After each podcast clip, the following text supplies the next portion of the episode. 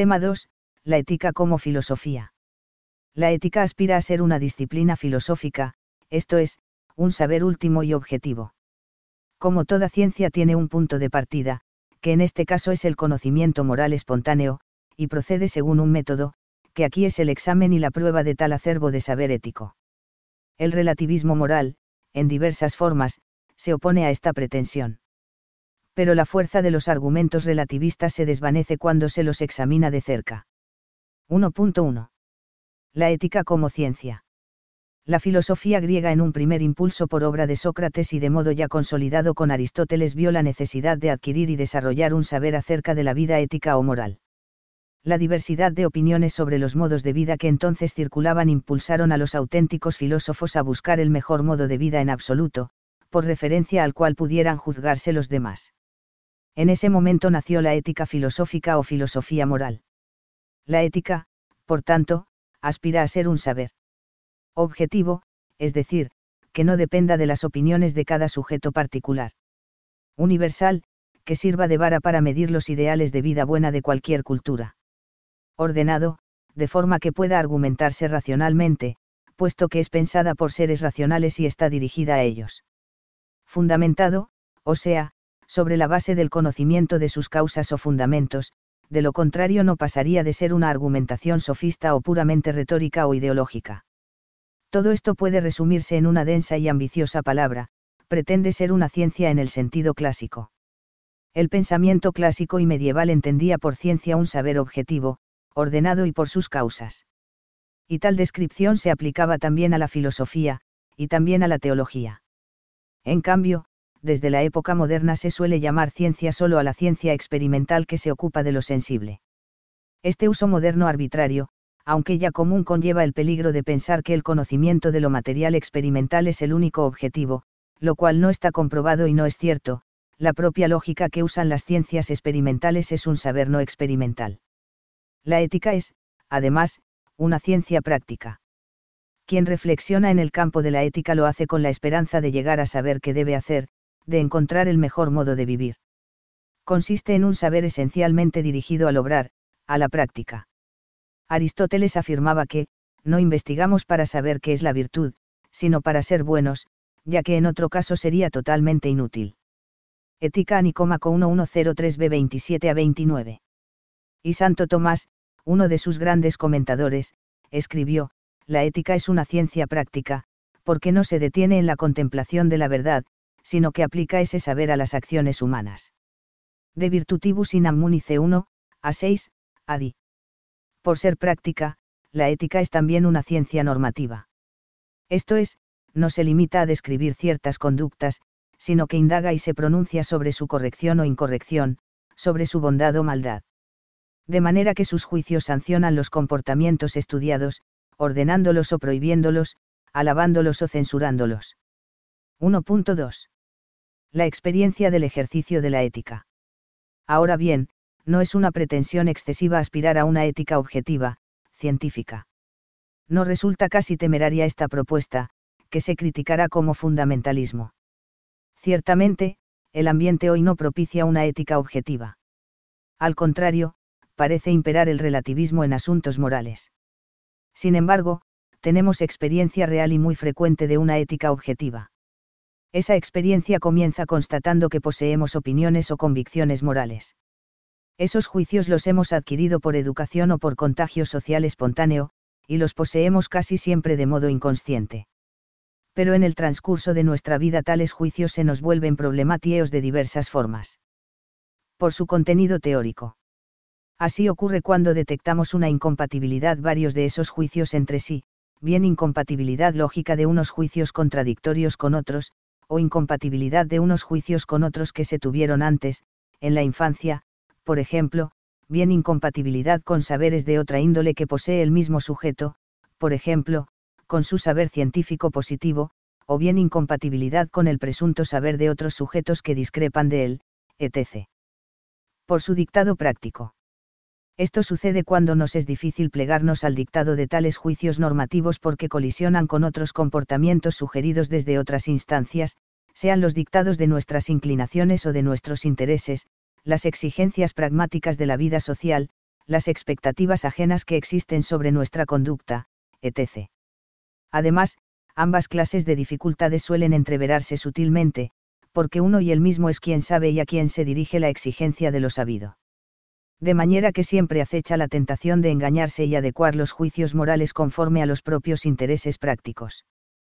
Pues bien, la cuestión es que tales dificultades no nos dejan indiferentes, ni teórica ni, sobre todo, prácticamente.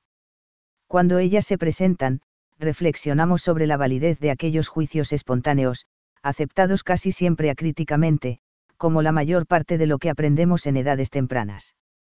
Todos buscamos resolver esas dificultades, replanteándonos nuestro parecer moral. Esos conflictos provocan en nosotros la reflexión buscando la justificación o las razones de lo que pensamos. Y eso es ya el inicio de la actividad filosófica en busca de verdades morales fundamentadas. Por consiguiente, la aspiración a un auténtico saber moral objetivo la experimentamos de manera muy común, y en esas experiencias asistimos al paso del saber moral espontáneo a la ética filosófica. Por último, puede decirse también que la ética es una actividad filosófica porque pretende alcanzar un saber último, esto es, una doctrina sobre la vida en sentido último, global y absoluto. No nos dice la ética solamente cómo debemos o cómo es mejor que nos comportemos en una etapa de nuestra biografía, o en determinadas situaciones, o bajo la condición de que nos propongamos ciertos objetivos, se nos habla de lo bueno y debido de modo absoluto. 2. El punto de partida y el método de la ética. 2.1. El punto de partida. A la hora de comenzar una reflexión científica se necesita siempre un punto de partida, un material que sirva de base a la reflexión. En la ética ese material es el comportamiento moral, o sea, la variedad descrita antes, acciones, deseos, sentimientos, hábitos, carácter, en cuanto posee cualidades morales, debido y bueno absolutamente. Pero en cuanto se reflexiona sobre ese comportamiento moral el material para el razonamiento son los juicios sobre la conducta moral, o sobre la moralidad de la conducta. El punto de partida de la ética como filosofía es, entonces, el conjunto de juicios o convicciones morales de la experiencia. Precisamente eso es lo que acabamos de ver al describir antes las experiencias que incoan la reflexión ética filosófica, el punto de partida y objeto de análisis son los juicios morales, propios y ajenos. Esto puede resultar extraño para la mentalidad de la ciencia moderna, pues parece que esos juicios o convicciones son subjetivos, y que entonces no pueden fundar un saber objetivo. Lo cual da ocasión para señalar dos aclaraciones. En primer lugar, la experiencia ética no puede ser una experiencia sensible como la de las ciencias experimentales, porque el dato moral no es sensible. Pero esos datos, las convicciones morales, el sentirse obligado por deberes y el tener por preferibles unas conductas sobre otras, son tan evidentes como los sensibles. Y no hay razón para negar su realidad, aunque sea una realidad de otro tipo, no sensible. El prejuicio de que toda realidad es sensible o material debería ser probado, y el propio método materialista no puede demostrar la inexistencia de nada. Por otra parte, la existencia de un dato evidente solo puede mostrarse, no demostrarse. En segundo lugar, esa experiencia ética evidente puede ser objetiva. Es más, si es auténticamente evidente, es por ello mismo objetiva. El hecho de que sean convicciones o, en general, datos interiores de la conciencia individual no los reduce a subjetivos en cuanto válidos para su único sujeto la experiencia moral es ciertamente subjetiva en el sentido de que se encuentra en la conciencia de cada sujeto, pero es objetiva en el sentido, muy distinto, de que el contenido que se ahí se encuentra se presenta como objetivo. Las convicciones morales las tenemos por objetivamente verdaderas, por eso las defendemos ante las opiniones contrarias. Lo evidente es lo que tenemos por verdadero en sí, lo que pensamos que todos deben tenerlo igualmente por verdadero. También tenemos opiniones de cuya verdad no estamos seguros, eso no son convicciones evidentes. Pero siempre tenemos algunas convicciones evidentes, aunque sea la de que debe respetarse la diversidad de opiniones. En realidad, todas las verdades, también las de las ciencias experimentales, son datos de conciencia. Negar la evidencia de los datos de la conciencia moral por ser datos de conciencia supone a eliminar el sentido de lo evidente, lo que equivale a negar todo criterio para lo verdadero. Es más, esos juicios morales tenidos por evidentes, que el sentido común espontáneo muestra constantemente, no solo son el punto de partida de la reflexión filosófica, sino también hasta cierto punto, claro está el criterio o punto de llegada, por así decir, de toda doctrina moral. De tal modo que si se nos expone una teoría moral que por ejemplo concluya la licitud de la esclavitud o de la extorsión, sabremos seguro que es falsa, aunque quizá no sepamos en qué falla su argumentación. La maldad y prohibición de esas dos conductas es tan evidente, y por tanto verdadera, que ese dato tiene prioridad ante cualquier argumentación presuntamente convincente. Yo mantendría, de hecho, que lo que somos propensos a describir como diez que creemos acerca de las cuestiones morales contiene una cantidad considerable que no creemos, sino que sabemos, y que esto constituye el criterio con referencia al cual ha de comprobarse la verdad de cualquier teoría moral, en vez de tener que ser comprobado el mismo por referencia a alguna teoría. W. de Ross, lo correcto y lo bueno, sígueme, p 55 a 56. Este punto es tan importante, y está avalado por tan grandes y tan distintos filósofos morales, que merece la pena recoger varias citas al respecto. Como en los demás casos, deberemos establecer los hechos observados, fenómenos, para probar después, si es posible, todas las opiniones generalmente admitidas sobre estas afecciones, y si no, la mayoría de ellas y las principales. Aristóteles, Ética Nicomaco 1145b2 a 7 quienes han negado la realidad de las distinciones morales podrían ser clasificados entre los disputantes insinceros. No es concebible que criatura humana alguna pueda creer seriamente que todos los caracteres y todas las acciones merecen por igual la aprobación y el respeto de todos. La diferencia que la naturaleza ha establecido entre un hombre y otro es tan vasta y puede acentuarse hasta tal punto por virtud de la educación, el ejemplo y el hábito, que cuando se presentan ante nuestra consideración dos casos extremos enteramente opuestos, no hay escepticismo, por muy radical que sea, que se atreva a negar absolutamente toda distinción entre ellos. Por muy grande que sea la falta de sensibilidad de un individuo, con frecuencia tendrá este hombre que ser tocado por las imágenes de lo justo y de lo injusto, y por muy obstinados que sean sus prejuicios, tendrá por fuerza que observar que sus prójimos también son susceptibles de experimentar impresiones parecidas. Por lo tanto, el único modo de convencer a un antagonista de esta clase será dejarle solo pues cuando vea que nadie está dispuesto a seguir discutiendo con él, lo más probable es que, de puro aburrimiento, decida por sí mismo ponerse del lado del sentido común y de la razón. De Hume, Investigación sobre los principios de la moral, Alianza, p. 33 a 34.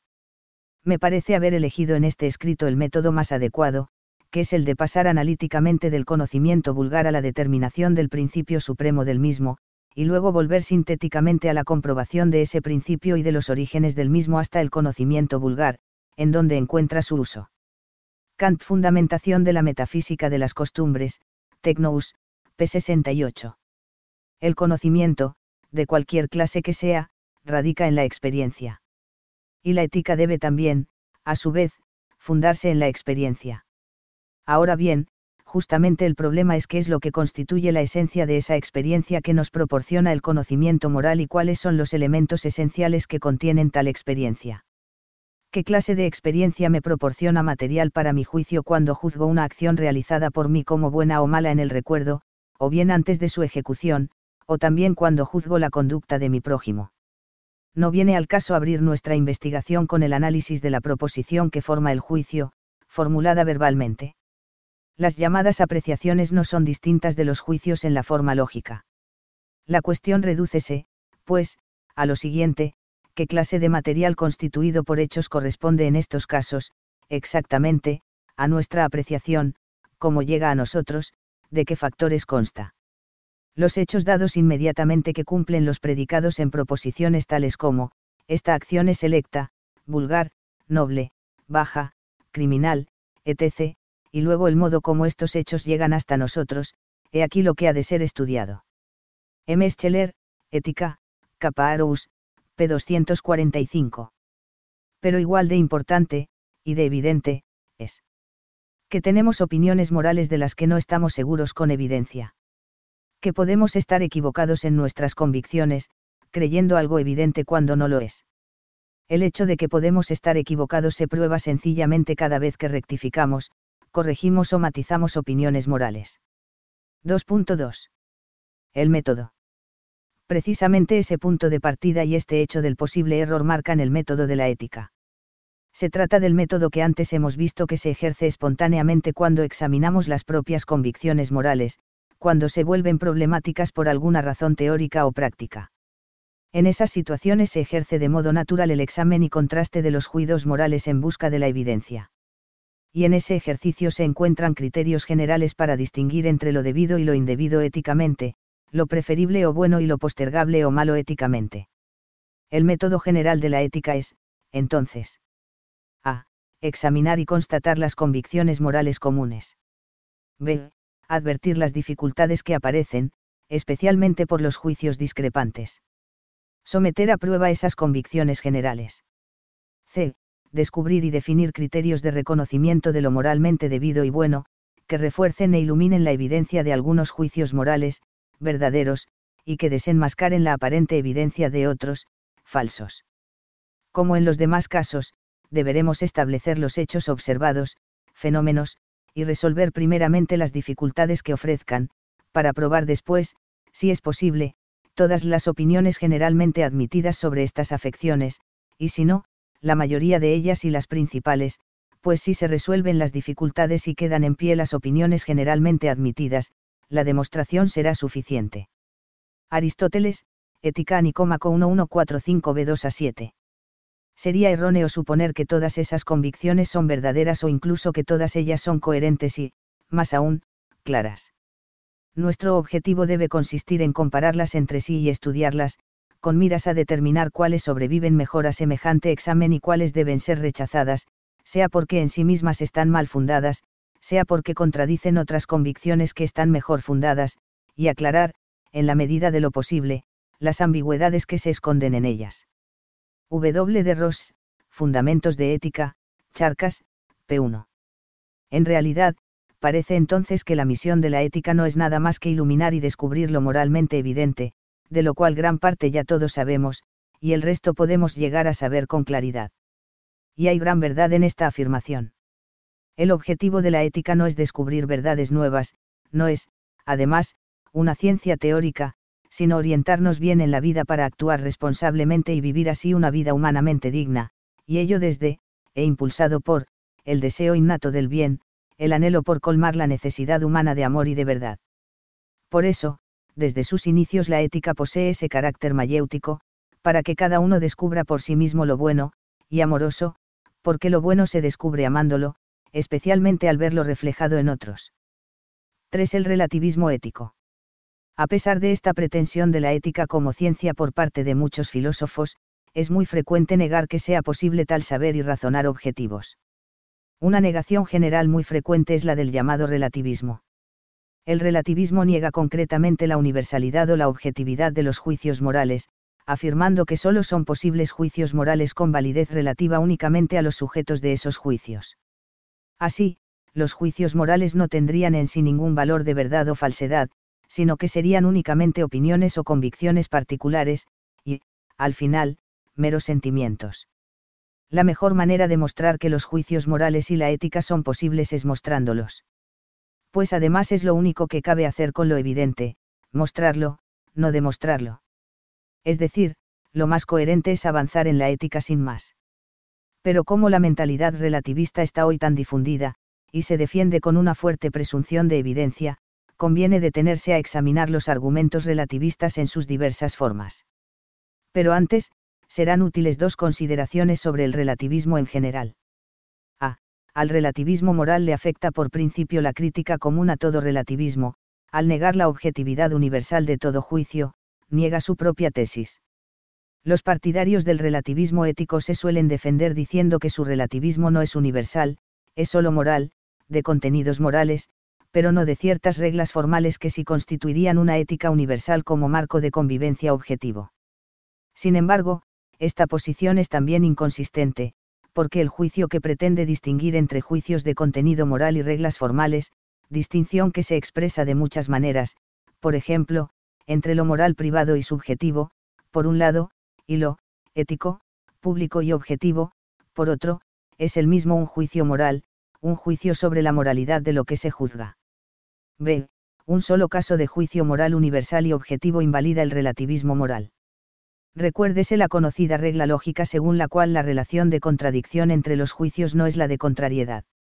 Es decir, aplicado a nuestro problema, la tesis contradictoria a la relativista moral, todos los juicios morales son relativos, no es la contraria que niega toda relatividad, ningún juicio moral es relativo, sino la que admite alguna objetividad en el conocimiento moral, algún juicio moral no es relativo, o, algún juicio moral es universal.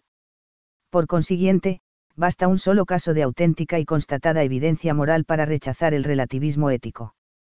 Por otra parte, es importante reconocer que el ámbito de lo moral reconoce ciertas formas y grados de relatividad, o sea, que muchos juicios morales generales se concretan prudencialmente en relación a las circunstancias. Pero en estos casos el sentido de, relativo, es el de una, relatividad, objetiva, y no el del, relativismo, subjetivo, del mismo modo que el adjetivo, subjetivo, tenía un sentido objetivo y otro subjetivo. Veamos ya las principales argumentaciones relativistas, agrupadas en tres clases. Todas ellas parten de hechos o datos verdaderos y evidentes, pero pretenden derivar de ellos la tesis relativista. Veremos si tienen tanta razón y si sus argumentos son tan palmarios como presumen. 3.1. El relativismo ético-cultural e histórico. El relativismo cultural e histórico constata un dato indiscutible, la diversidad de valoraciones y normas morales en las diferentes culturas y épocas históricas. Y de ello deduce que los juicios morales únicamente son válidos y tienen sentido en y para cada cultura y época concretas. Ante esto, pueden señalarse tres consideraciones. A. Esa diversidad no siempre ha inducido al relativismo y al abandono de la búsqueda de contenidos y criterios universales. Al revés, precisamente en momentos de descubrimiento de diversos comportamientos culturales, los mejores pensadores se esforzaron en la búsqueda de un criterio objetivo para poder compararlas e incluso comprenderlas. Así lo hicieron los griegos, y sobre todo Aristóteles, al observar los diferentes comportamientos de los pueblos conquistados por Alejandro Magno. Sin embargo, más allá de esta cuestión de hecho, el mérito de los filósofos griegos reside en un descubrimiento trascendental, que podemos llevar a cabo esa reflexión. Es decir, poseemos la asombrosa capacidad de comparar diversas culturas, y por tanto de objetivarlas y valorarlas según algún criterio exterior y común a ellas. En las culturas concretas descubrimos contenidos que pueden desligarse de esos vínculos concretos, y servir así de criterios de comparación entre culturas. A esa capacidad humana la llamaron, razón, que por trascender lo físico la caracterizaron como, espiritual, y a esos contenidos los denominaron, esencias vivimos en ese plano espiritual cada vez que juzgamos o valoramos aspectos culturales, e incluso todas las veces que hablamos y reflexionamos sobre la cultura. Si todo nuestro pensamiento solo valiera para nuestra cultura, si fuéramos enteramente prisioneros de nuestra cultura, no podríamos hablar de ello, es más, ni siquiera lo sabríamos. B. La segunda consideración respecto de la diversidad cultural de concepciones morales viene sencillamente a dar la justa medida al hecho diferencial en cuestión. En efecto, si se atienden cuidadosamente a los datos empíricos, se comprueba que existen muchas más coincidencias que diferencias. Lo que es que normalmente, por diversas causas, las diferencias llaman más la atersosa que las coincidencias, es prácticamente universal la preferencia por I. Tsuda, la gratitud, el perdón, la valentía, la sinceridad o la honradez, frente y sus contrarios. Además, esa amplia coincidencia de convicciones morales en asuntos muy corrientes no es en absoluto desdeñable, constituye el núcleo de nuestro conocimiento moral espontáneo, y se refiere a un conjunto de estimaciones y tendencias que los griegos comenzaron a llamar, naturales. Por otra parte, el mismo ejercicio histórico de la ética, a pesar de su diversidad, confirma lo mismo, son muchas y muy distintas las soluciones propuestas a los sin embargo pocos y comunes problemas, básicamente, los planteados por los conflictos interiores que vivimos entre diversos deseos, y entre los nuestros y los de los demás. C. 2. Tercera consideración comiste en señalar la PQA, estructura de los razonamientos morales. Estos razonamientos son los procesos lógicos para aplicar los principios morales generales a las situaciones concretas, se componen de. Primera premisa, mayor un principio moral general. Segunda premisa, menor la identificación de una situación como caso contemplado por el principio moral general. 3. Conclusión, juicio moral particular para el caso en cuestión. De manera que las conclusiones o juicios morales particulares pueden ser distintos por dos razones, según la premisa que varíe o porque se suponen principios morales generales distintos, o porque la diversidad de situaciones, o un error al identificar estas, implica una distinta aplicación de esos principios. Y un examen de las diferencias morales culturales e históricas muestra que casi siempre se deben a la segunda razón, a una incorrecta interpretación de la situación a la que se aplica el principio moral general, o sea, las divergencias de las conclusiones se deben a diferencias en la segunda premisa o premisa menor. Es decir, la diversidad ética cultural e histórica no se debe tanto a una divergencia propiamente moral cuanto a una diferencia de situación táctica, mientras que en los principios morales generales hay más acuerdo del que parece. Por ejemplo, el mismo deber de dar culto a Dios puede derivar en ofrecimientos razonables o en sacrificios humanos, como hacían los aztecas, según la creencia de lo que se supone que quiere el Dios en que se cree. El mismo deber general de hospitalidad se concreta en exigencias muy diferentes en función de las condiciones concretas de vida. Cierta tribu indígena acostumbraba a honrar a los padres ancianos devorándolos, porque creían que así pervivían en los hijos. Los defensores del derecho al aborto no dudan de la dignidad de la persona humana, sino de que el no nacido sea propiamente una persona humana. La valoración moral concreta de la pena de muerte se halla subordinada a las condiciones que posibiliten aislar fiablemente a los agresores de la sociedad, etc. 3.2. El relativismo ético individual. Esta versión del relativismo moral más divulgada que reflexionada se apoya también en hechos o datos indiscutibles, de los que infiere también la conclusión relativista, ahora referida al sujeto individual. Tales hechos son que las decisiones morales son decisiones libres de personas individuales, y pertenecen por eso a un ámbito privado que no admite intromisión alguna. Que cada individuo solo puede sentirse obligado por aquello que él mismo conoce, o con otras palabras, cada uno debe actuar según su propia conciencia. Y respecto a ellos puede decirse, respectivamente. Es del todo cierto que cada uno es libre de decidir su propia vida moral. Libertad que merece sin duda todo respeto, porque es un signo indudable de la dignidad humana.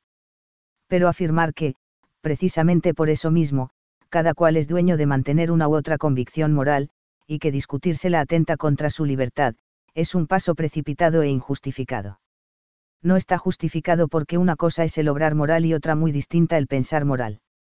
La libertad, y el respeto, es una propiedad de lo primero, de las acciones o decisiones, no de lo segundo, de los juicios. Decidir libremente es muy distinto de reconocer un hecho mediante un juicio. Toda decisión moral correcta o incorrecta debe respetarse, por ser un ejercicio de la libertad pero no tiene sentido exigir respeto al hecho de que un juicio sea arbitrariamente verdadero o falso, como si estuviera en su mano decidirlo. Todo juicio también sobre la moralidad de un acto es necesariamente verdadero o falso, y lo es en función del objeto que juzgue. El que alguien advierta de la incorrección de un obrar no implica intromisión ni coacción, pues no fuerza una decisión sino que habla del hecho de la incorrección de esa decisión, que depende de lo decidido. Por lo demás, es muy ingenuo suponer que siempre que decidimos algo es porque nos creemos que es moralmente bueno y correcto. Si así fuera, nadie actuaría mal a sabiendas. Es también verdad que cada individuo solo puede sentirse obligado por amar lo que él mismo conoce, que cada uno debe actuar según su propia con, cunca. Fe embargo, este hecho no implica sin más cómo quiere el relativismo que si a alguien le parece bien hacer algo, hace realmente bien comportándose ais. Exou es verdadera esa inferencia sencillamente porque no está excluido que maestro juicio de conciencia esté equivocado, que nos hallemos en el error en cuanto a la moralidad de una conducta. Evidentemente, nadie reconocerá que está equivocado, el error como tal no se puede reconocer mientras está en él. Pero es muy fácil recordar errores pasados o advertir errores ajenos. Por tanto, el mero hecho de estar convencido de algo sintiéndose incluso obligado a obrar no garantiza sin más la corrección de ese juicio moral. Ciertamente, debemos seguir nuestro personal juicio de conciencia, pero poniendo los medios para procurar que tal juicio no sea equivocado, para que acierte y dicte lo correcto. ¿Cómo podría llamarse buena una conciencia que no tratara, como sea, de acertar a hacer lo correcto? Y que lo correcto lo es con independencia de nuestro juicio lo prueba la experiencia del error. Por otro lado, en realidad no es necesario acudir a la experiencia del error el propio análisis de la vivencia de la obligación moral pone de manifiesto la duplicidad de planos, el juicio de conciencia y la moralidad efectiva de lo juzgado. Sentirse obligado a algo entraña necesariamente la conciencia de que aquello que obliga es algo distinto e independiente de nosotros, sujetos obligados.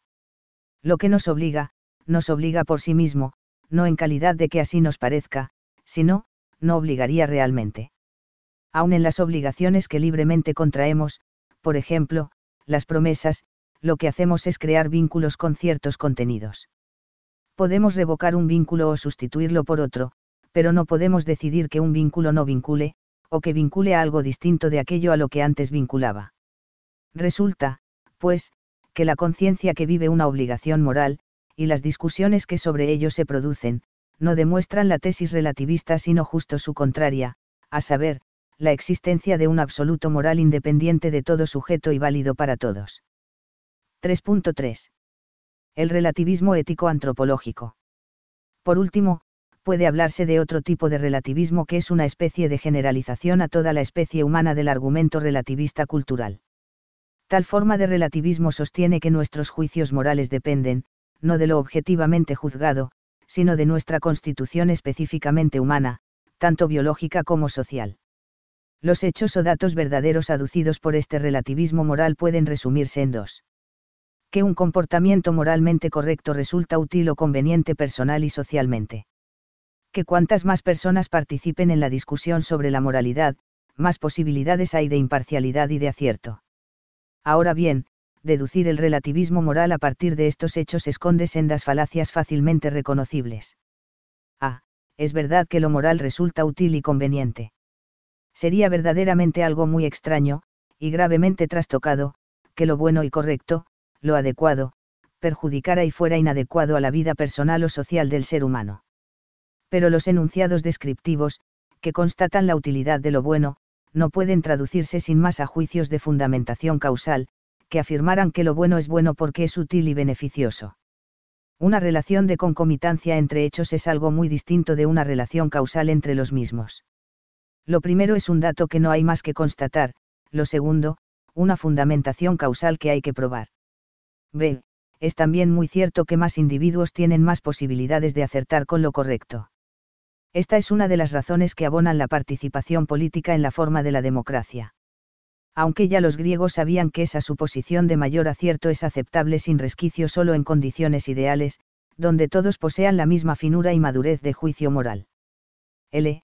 Pero, de nuevo, una cosa es que esos juicios verdaderos morales, como cualesquiera otros, tiendan a coincidir cuantos más sujetos juzguen desinteresadamente, y otra muy distinta es que esos juicios sean verdaderos porque muchos sujetos tiendan a juzgar correctamente. Lo primero, aquí también, es algo indiscutible y evidente, lo segundo pretende dar, sin prueba, una razón o fundamento de lo verdadero, que por cierto la historia desmiente una y otra vez. Sin embargo, hay algo realmente grave en estas falacias que pasan de la descripción a la fundamentación, y es que con ello se disuelve el sentido de los conceptos, bueno, y, verdadero pues esas nociones se identifican, entonces, con lo útil y con lo consensuado, respectivamente. Con ello pierden su carácter absoluto y se reducen a nociones relativas a las necesidades y actividades de la especie humana. Naturalmente, los relativistas, y aquí se sumarán rápidamente los positivistas, estarán de acuerdo con esa reducción, que aparentemente presenta todas las ventajas de la cuantificación y declara ilusorio y pretencioso aquel presunto carácter absoluto pero los hechos de experiencia de la ética, las convicciones evidentes sobre la verdad o falsedad y la bondad o maldad de algo, no se dejan reducir en modo alguno, así como el poder hablar con sentido de esos hechos. Aristóteles escribió en su Metafísica que quien niega todo juicio verdadero no dice nada, porque está negando la verdad de su propia negación. Y Husserl, en sus investigaciones lógicas de comienzos del siglo XX, alzó de nuevo la voz contra todo relativismo, tal discurso se autodestruye completamente. Además, si la situación fuera como la describe el relativismo antropológico, no podríamos saberlo, porque no podríamos juzgar desde, fuera, de nuestra constitución fáctica.